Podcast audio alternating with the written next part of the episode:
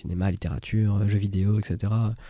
On est des, on est des maintenant, donc on, on, est des amalgames de tout ça et je suis à l'aise avec ça. Je suis à l'aise avec le fait d'être culturellement difforme.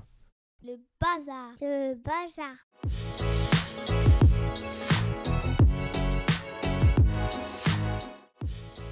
Je suis Alexia Sena et je suis ravie de vous accueillir dans la quatrième saison du podcast Joyeux Bazar.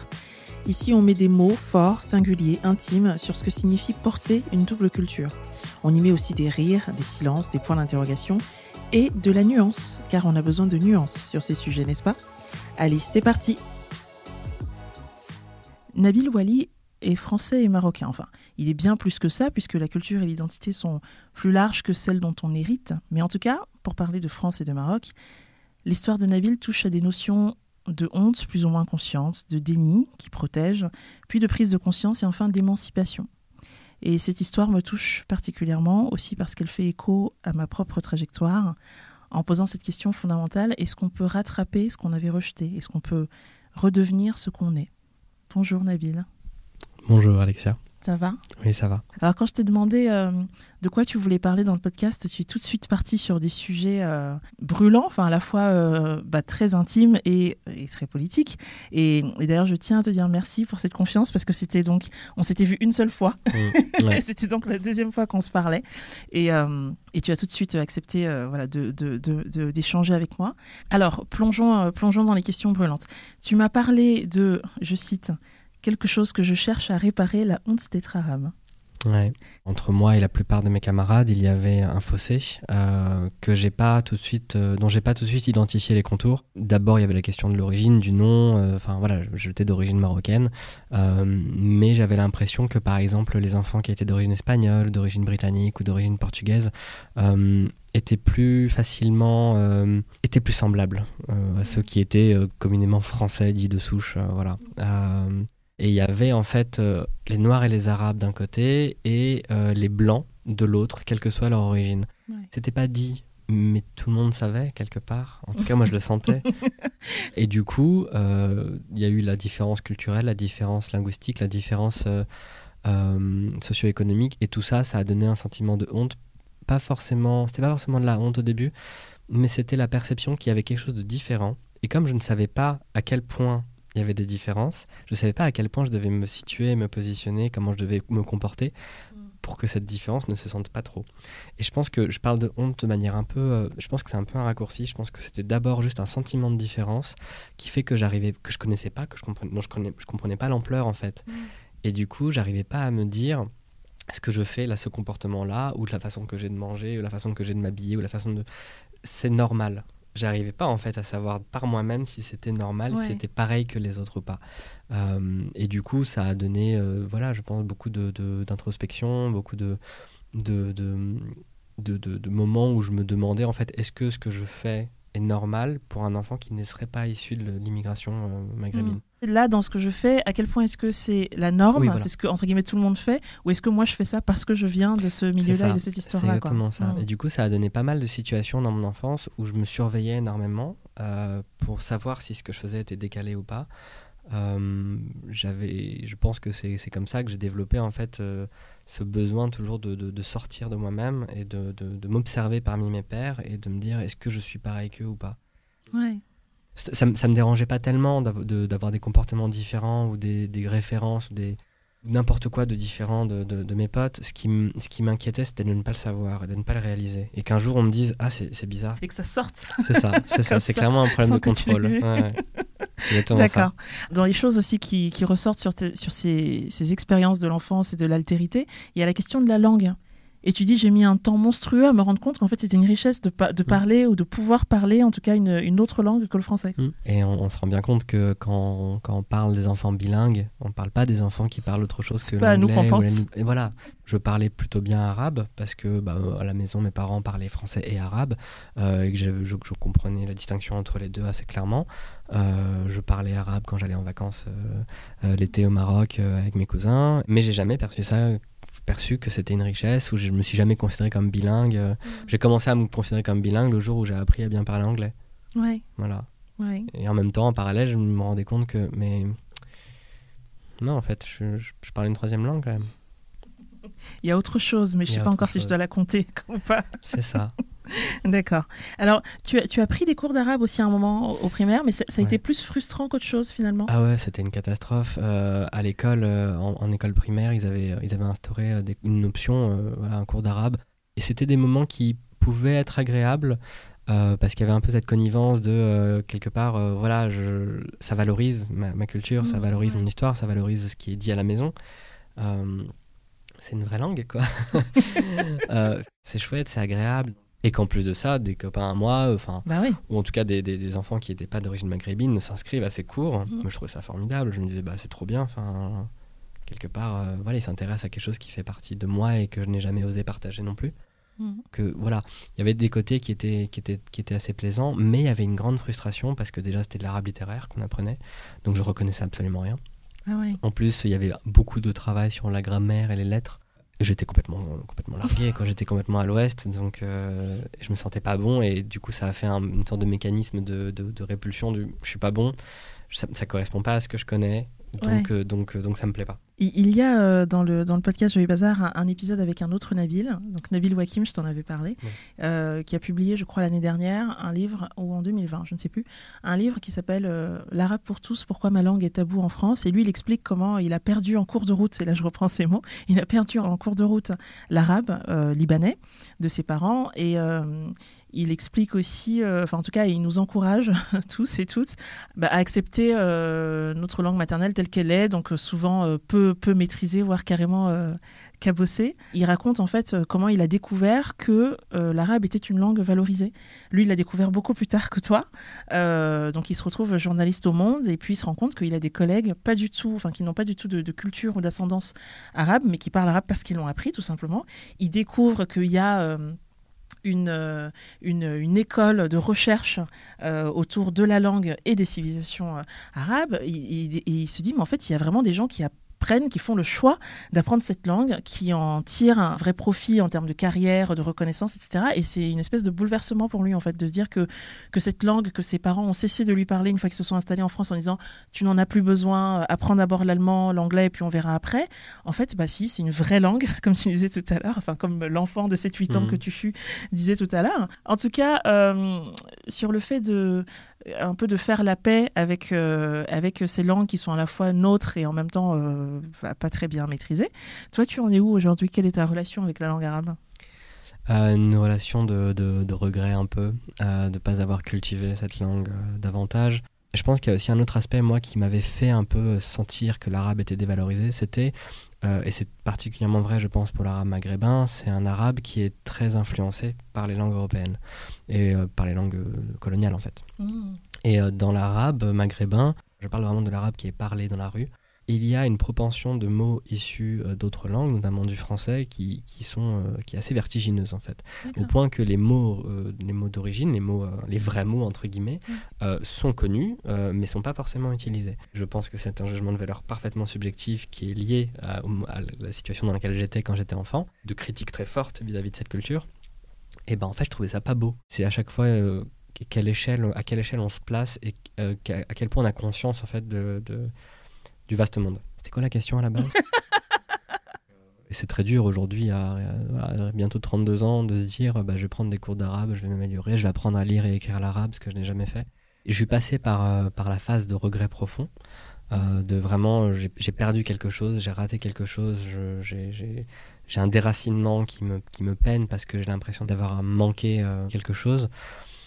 Et aujourd'hui, je suis un peu plus serein par rapport à ça, je suis un peu plus apaisé, comme, comme je te disais, parce que bah, ça va en fait, c'est ok et, euh, et c'est pas grave et j'ai pas besoin d'être aussi dur avec moi-même, je pense, par rapport à ça. Aujourd'hui, c'est tant pis. J'ai envie de pleurer. Euh,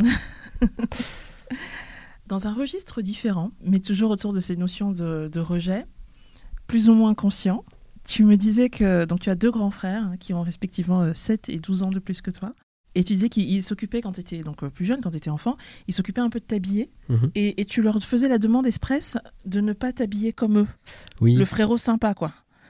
oui c'est vrai que mes, mes frères et, ma sœur euh, étaient très. euh, ils s'intéressaient à la mode. Et je, je pense qu'à un moment donné, il y a eu une sorte de, de, de juxtaposition entre ce que moi je percevais de comment ils s'habillaient et de comment est-ce que euh, leur façon de s'habiller était cohérente avec le fait qu'ils étaient euh, d'origine marocaine et qu'ils étaient euh, fiers de l'être. Moi, j'étais dans ce rejet.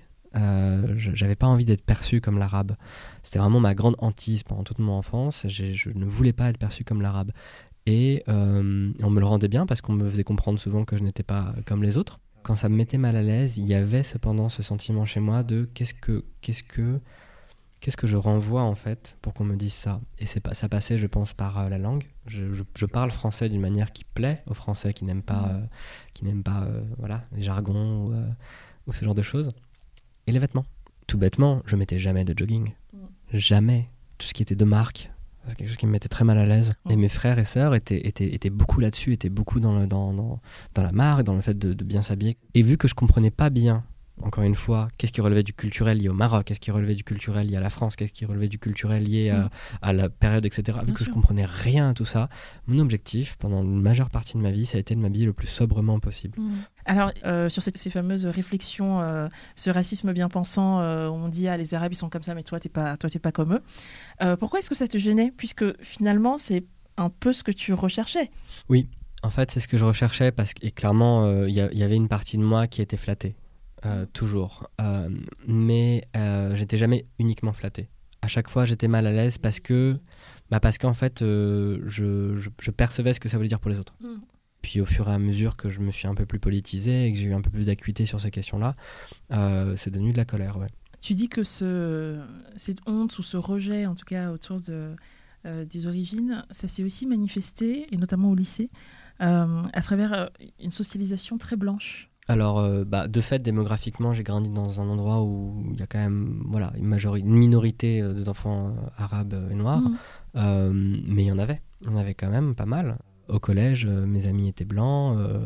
au lycée, mes amis étaient blancs parce que notamment c'était les amis que j'avais au collège. Et, et j'ai jamais, j'ai jamais vraiment compris à quel point c'était quelque chose que j'avais activement recherché. Mm. Ou est-ce que j'avais activement euh, euh, rejeté l'idée ou la possibilité de socialiser, de sociabiliser plutôt, avec euh, des personnes qui étaient noires ou arabes? Mais je pense qu'au lycée, il y a eu des, groupes de, personnes qui étaient noires, arabes, qui auraient pu, je pense, sociabiliser avec moi. Et je pense que de leur côté non plus, ça s'est pas fait parce que je ne leur ressemblais pas au- Ouais.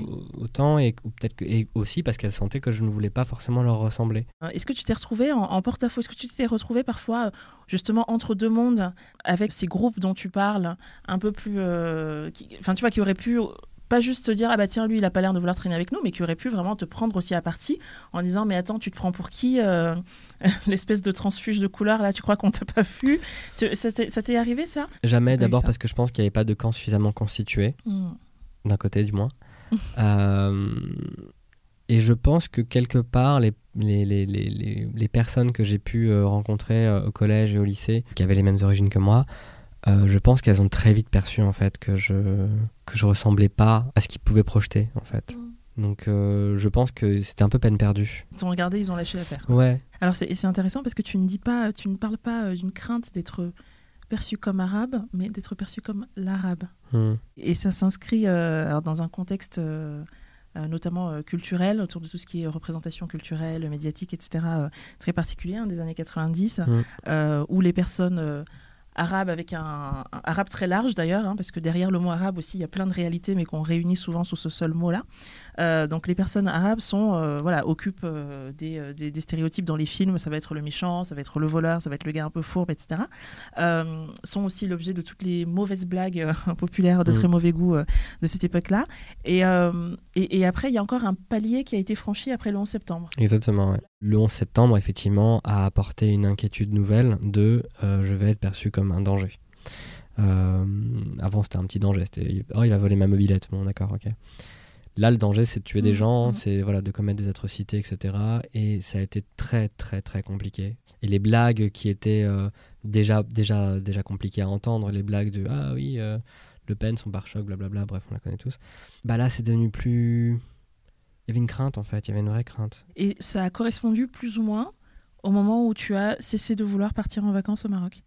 Est-ce que tu veux nous raconter le. Alors, je sais pas si c'est la dernière fois, mais quand tu es retourné euh, au Maroc euh, après, euh, je sais pas, 15 10-15 ans, ans, sans, 15 ans, sans y mettre, sans y mettre les pieds? C'est pas juste la question de la chaleur ou de l'humidité, c'est tu sens que tu n'es pas dans le même pays, l'odeur est pas la même, etc.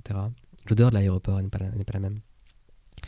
Et, euh, et j'ai fondu en larmes, j'ai fondu en larmes quand, j'ai, quand voilà, je suis sorti de l'aéroport et c'était particulier. Ouais. Les enfants euh, perçoivent souvent des choses qu'on n'avait pas prévu de leur montrer, mais qu'ils perçoivent quand même. Euh, Est-ce que tu saurais dire comment euh, tes parents, eux, ils vivaient ces origines-là? Est-ce que, tu avais un- une perception de ça ou pas? Euh, Toi, le rejet que tu pouvais avoir, est-ce que, est que eux, tu avais l'impression qu'ils en souffraient aussi? Alors je pense qu'ils en ont souffert, je pense qu'ils ont compris aussi quelque part. Ils m'ont jamais... ils m'ont souvent titillé, ils m'ont souvent questionné, ils m'ont souvent interrogé, mais euh, je pense que quelque part ils comprenaient.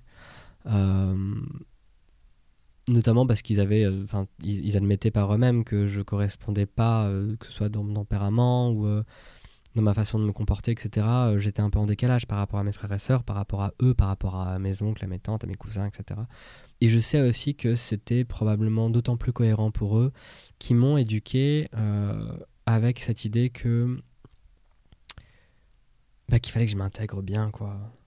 Ils étaient très. euh, ça ça a toujours été très ambivalent et c'est assez difficile en fait de se positionner par rapport à ça. Mais quand ils sont arrivés en France, mes parents, ils sont arrivés d'abord à Marseille, ils sont montés à, à Paris.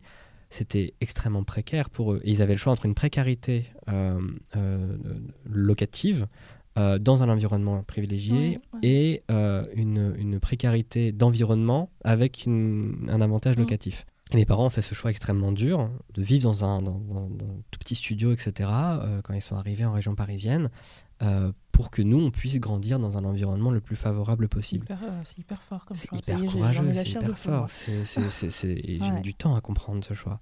J'ai mis du temps à le réaliser. Et donc voilà, mes, mes parents ont fait des choix très forts pour que, pour que, je, pour que je me sente bien en France et que je Mhm. me sente bien français. Euh, mais ça leur a coûté. Ça leur a coûté. J'ai pas la même histoire et j'ai pas des parents qui se sont euh, installés euh, euh, en France. Donc peut-être que c'est plutôt à moi que ça arrivera, ce genre de sujet. Pour ces époques-là, ces premières générations-là, une pression quand même de l'assimilation, euh, où on te fait quand même comprendre qu'effectivement, si tes enfants grandissent à Ville d'Avray plutôt qu'à Aubervilliers, bah, peut-être que ce sera différent.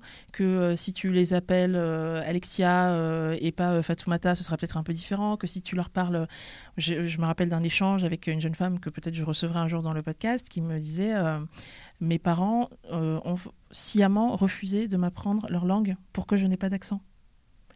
Sachant que ce sont des parents qui parlaient peu français.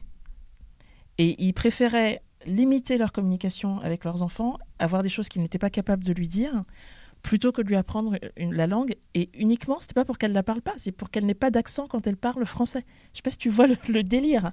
Et, je pense que ce, c'est entre deux de je, je vais euh, transmettre quelque chose à mes enfants, leur apprendre à être fiers de leur identité.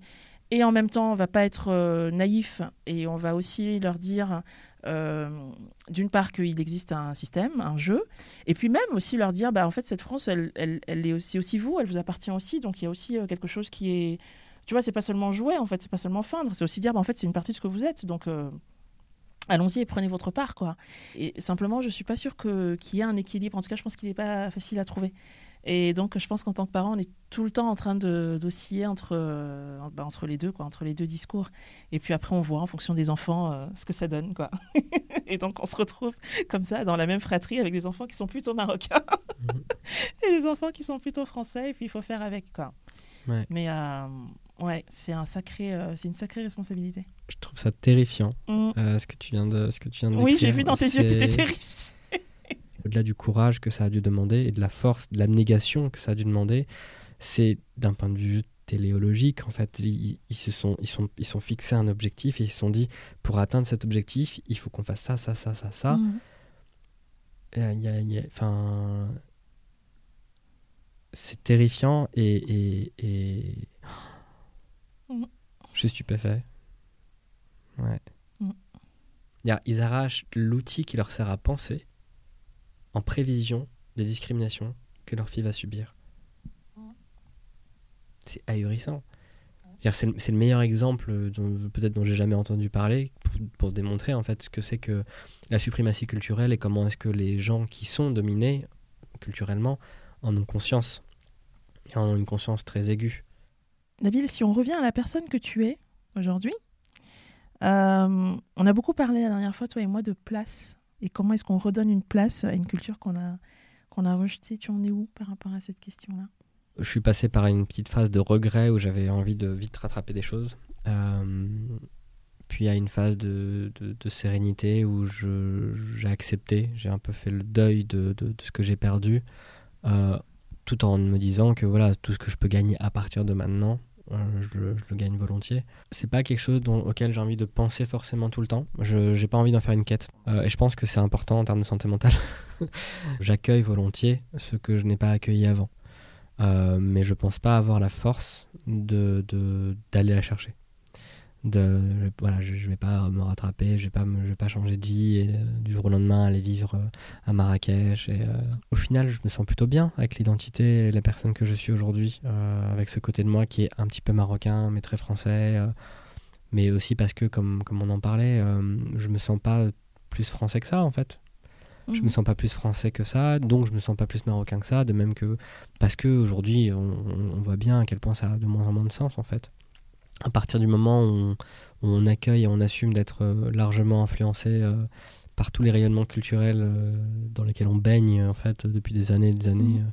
par la culture quand j'ai la culture voilà c'est cinéma littérature jeux vidéo Bien etc on est des on est des gloubi-boulgas maintenant donc euh, on, on est des amalgames de tout ça et je suis à l'aise avec ça. Je suis à l'aise avec le fait d'être culturellement euh, difforme. Et je pense que c'est sain donc voilà, je suis je- aujourd'hui voilà, je, je- mon deuil a été fait, je pense correctement, dans le sens où je n'ai plus de tristesse, tu vois, j'ai plus de colère, j'ai plus de tristesse, je cherche plus à marchander. Euh, Tu m'as dit, c'est dommage, mais ce n'est pas un abysse au fond de mon âme. Ouais, C'était très beau. c'est vrai que c'est beau. Eh ben, sache que c'est toi qui as dit ça. Dans la façon dont je perçois les choses, je pense que c'est assez artificiel d'essayer de rattraper euh, des choses. Donc je crois que ça, j'ai j'ai intégré. Euh, mais j'ai toujours une forme de culpabilité, de, de Ouais. douleur, clairement, et puis de culpabilité. Et je pense d'autant plus de culpabilité que j'inscris ça dans une, euh, dans une question de transmission aussi. C'est-à-dire que, tu vois, le- ce que j'ai perdu, c'est pas juste pour moi que c'est perdu, c'est que c'est aussi des choses que je vais pas pouvoir transmettre. Et je pense que ça, c'est pas encore tout à fait réglé.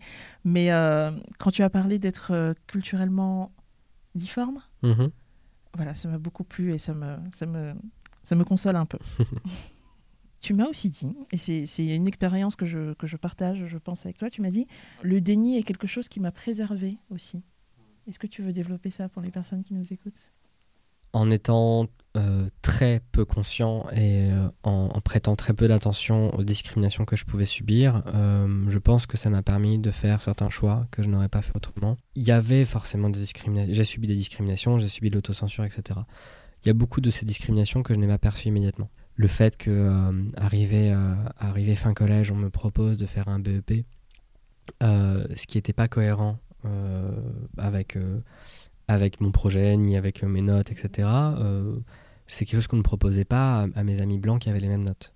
Ça, je l'ai compris bien après, en discutant avec ces amis-là, justement, en discutant avec mes amis blancs. Et donc, j'ai j'ai subi assez peu de microagressions, je pense, en tout cas de celles dont je me rappelle. Et je pense qu'il y en a eu beaucoup dont je ne me rappelle pas. Excuse-moi, oui, tu Ouais. dis dont je ne me rappelle pas, et puis peut-être même que tu n'as pas perçu du tout, en fait, Ouais. cette espèce de dissociation où on se voit pas totalement comme on est, etc. Comme on se voit pas comme étant cette personne qui potentiellement peut être euh, l'objet de discrimination, bah on, on avance, quoi. Il y a un truc très ironique quand même avec tout ça, c'est que dans toute cette période, début collège jusqu'à fin lycée, voire la fac, euh, mes frères et sœurs étaient beaucoup dans cette, euh, dans cette revendication. Euh, ils- et je leur reprochais, moi, je leur reprochais de voir du racisme partout. Dès que ça se passait mal avec quelqu'un, avec euh, un, quelqu'un à un guichet de, de je sais pas quoi, euh, euh, voilà, n'importe où, euh, dès qu'il y avait, y un problème avec quelqu'un qui était blanc, ils mettaient ça sur le compte du racisme. Et moi, ça m'insupportait. Je disais, ah là, mais c'est cette victimisation, faut arrêter, etc. etc. Et c'est assez ironique parce que, du coup, aujourd'hui, dans mon métier, Ah oui. j'étudie ces questions. Et c'est moi aujourd'hui qui, qui, qui, qui explique les mécanismes qui sont derrière le racisme systémique à mes frères et sœurs. Pendant, là où pendant des années, moi, je, minimisais ce qu'ils disaient. Mm. Je refusais d'être dans la même posture. Je, je voulais absolument pas euh, en entendre parler. Je voulais pas voir ça. Et le déni m'a beaucoup aidé à ce niveau-là. Mais il- voilà, il m'a aussi fermé les yeux sur plein de choses. Qu'est-ce qui justement a signé la fin du déni? Quand j'ai commencé à rencontrer des personnes euh, qui était euh, issu d'immigration marocaine, mais qui était issu euh, d'autres milieux socio-économiques, ou dont les parents euh, n'étaient pas des prolétaires, ou dont voilà où il y avait où il y avait des personnes LGBT dans leur famille. J'ai commencé à comprendre à quel point mon expérience était singulière, elle, mais que l'expérience de l'immigration, elle, ne l'était pas et qu'elle était plurielle. Donc il y a ça, et ça m'a un peu. ça, a commencé à casser des murs. Et en parallèle, il y a le fait que euh, je me suis politisé sur le tard. Euh, je me suis politisé, euh, que voilà, je sortais d'un master de philosophie politique et morale et qu'il était temps que je me politise un petit peu quand même à ce moment-là. Et que j'ai commencé en fait à, à travailler sur les questions de discrimination. Et je me suis d'abord intéressé aux discriminations de genre. Et c'est par le biais du féminisme que j'ai commencé à Mhm. comprendre le racisme. Et là, j'ai commencé ouais, à, à donner des, des coups de marteau dans les murs. Ouais. Le, thème de, ce podcast pour, euh, pour cette saison-ci, là, 2022-2023, c'est l'avenir. Comment tu vois ça? Comment tu vois euh, les années, les décennies à venir sur ces questions-là? Vers quoi on va? Si on se pose et qu'on fait l'état des lieux, ça va mieux. Ça va mieux pourquoi? Parce que il y a plus d'efforts de la part des personnes qui ne sont pas directement concernées. Euh, et il y a plus de recherche. Et je pense que c'est, on est sur une sorte de pente, euh, une bonne pente, une pente vertueuse, etc. Sur les questions de discrimination, sur les questions de, racisme euh, notamment, mais même sur les questions de genre, euh, voilà. Je pense que ça va mieux et que plus ça va aller, plus on aura de contenu, plus on aura de contenu scientifique, plus on aura de voilà. Et je pense qu'il y a une, mouvance qui est plutôt positive. Et je pense que ce qui nous fait peur, nous, c'est ce qu'on voit dans les médias, ce qu'on voit sur la scène politique, quand on voit ce, ce grand bond en arrière, euh, cette fascisation de l'Europe, etc. Je pense qu'il faut aussi les voir comme des réactions, euh, voir de la réactance à, à des progrès qui arrivent. C'est ce que je me dis pour dormir la nuit. C'est probablement plus complexe que ça. Je pense que les nouvelles générations où- ont l'avantage d'avoir les réseaux sociaux et une disponibilité d'informations que nous on n'avait pas forcément euh, quand nous on était petits. euh, je pense que ça peut apporter pas mal de difficultés euh, par ailleurs dans la question du tri de ces informations. Mais globalement, tu vois, par rapport à ce qu'on disait tout à l'heure sur la question de euh, être témoin de la diversité et en même temps de la singularité de l'expérience humaine euh, et de l'expérience de l'im- de l'immigration spécifiquement, je pense que c'est une bonne chose. Je pense qu'il ce sera plus difficile pour demain d'avoir des enfants comme moi j'ai été, très isolés intellectuellement, Mhm. très isolés émotionnellement sur ces questions-là, avec pas de possibilité de me projeter ou d'avoir des, des- des- des réflexions, des miroirs. Avec qui est-ce que tu parles de ces sujets-là aujourd'hui? Sur euh, la partie plus intime de ton histoire dont tu nous as parlé, est-ce qu'aujourd'hui il y a des gens avec qui tu arrives à poser ces mots-là, à réfléchir, à échanger aussi euh, des émotions euh, sur ces questions-là? Ouais, mes amis. Mes amis, ma psy. ma psy aussi. J'ai toujours très peu d'amis racisés, voire quasiment pas. Mais j'ai beaucoup d'amis queer. Et du coup, ça se recoupe. Il y a des recoupements à faire. Et euh, alors, j'ai aussi des amis qui sont pas queer et qui sont pas racisés. hein, euh, plus beaucoup. que je changerais pour rien au monde. Mais euh, ouais, ils sont plus, ils sont plus beaucoup, mais ouais, il y en a encore. Mais Les survivants, si vous nous écoutez, vous avez intérêt à vous tenir à carreau parce que vous êtes déjà plus très nombreux dans le, dans le téléphone de Nabil. Donc euh, bon, voilà, il va falloir mériter sa place maintenant. non, je les aime d'amour. Je les aime d'amour. Mais et du coup, ouais, comme je disais, enfin, il y a des recoupements et puis même mes, mes, mes amis qui ne sont pas queer et qui ne sont pas racisés, euh, justement, ce sont mes amis aujourd'hui parce qu'ils ont cette capacité à comprendre ce que je leur dis. Ils ont cette capacité à se projeter, ils ont cette capacité à sortir d'eux-mêmes euh, pour euh, pour comprendre. Ils, sont, Mm, ils ont mm. cette empathie vraiment de se dire, euh, voilà, j'ai du mal à, je peux pas me mettre à ta place. Euh, par contre, j'arrive à me sortir suffisamment de la mienne pour comprendre un peu ce que tu me dis. La dernière question, on arrive à la fin euh, de ce podcast qui est toujours la même, qui est Nabil, qui es-tu devenu? Waouh. Euh, Je pense que je suis le résultat cohérent de tout ce que j'ai raconté par rapport à mon enfance, par rapport au, au rejet que j'ai eu, par rapport aux accueils que j'ai eu, euh, par rapport à ce qu'on m'a infligé, par rapport à ce dont on m'a préservé, par rapport à ce dont je me suis préservé. Je pense que je suis le résultat un peu cohérent de tout ça. Déjà, ce serait très présomptueux de ma part de penser que je- j'en ai, j'en ai terminé avec mon racisme intériorisé le racisme que j'ai intériorisé pendant des années, je, je pense que voilà, il y a une grande partie que j'ai réussi à Oh. découvrir, à dévoiler, à, à guérir entre guillemets. Euh, je, je- je pense que le travail n'est pas fini. Et c'est un peu ça. Ça, pour le coup, c'est c'est la partie qui est triste, je pense. C'est de me dire que, quelque part, je sais pas si un jour j'arriverai à être totalement remis de ça. À être totalement remis, en fait, de ce que j'ai pensé. Ayons pitié de nous, arrêtons-nous là. si commence à creuser, ça être trop loin. Si je devais mettre un jugement de valeur qualitative sur qui je suis, je pense que je suis une meilleure personne que j'ai été sur ces questions-là, en tout cas. Tu vois ce que je fais dans la vie? Donc, je fais, euh, du, conseil en éthique, euh, notamment sur les questions de discrimination euh, et comment est-ce que les, les entreprises ou les organisations s'organisent par rapport à elles, par rapport à elles, pardon. J'ai l'impression encore d'être en train de réparer quelque chose. Je sais pas si j'en serai jamais totalement euh, détaché, et je pense pas que j'en ai envie. Et du coup, ce que je suis devenu, c'est le résultat cohérent de ce que j'étais. C'est-à-dire que je suis bien dans mes pompes, et je sais d'où je viens, je sais où je vais à peu près. Par contre, euh, je suis très, euh, très angoissé de comment les gens le perçoivent. Clairement, je suis pas dans un sentiment de réussite ou de succès par rapport à mon histoire, par rapport au recul que j'ai sur cette histoire. Et j'ai pas envie non plus que les gens s'apitoient. Parce que je pense que mon sort est plutôt enviable par rapport à celui de beaucoup d'autres. Voilà. Merci. Merci à toi.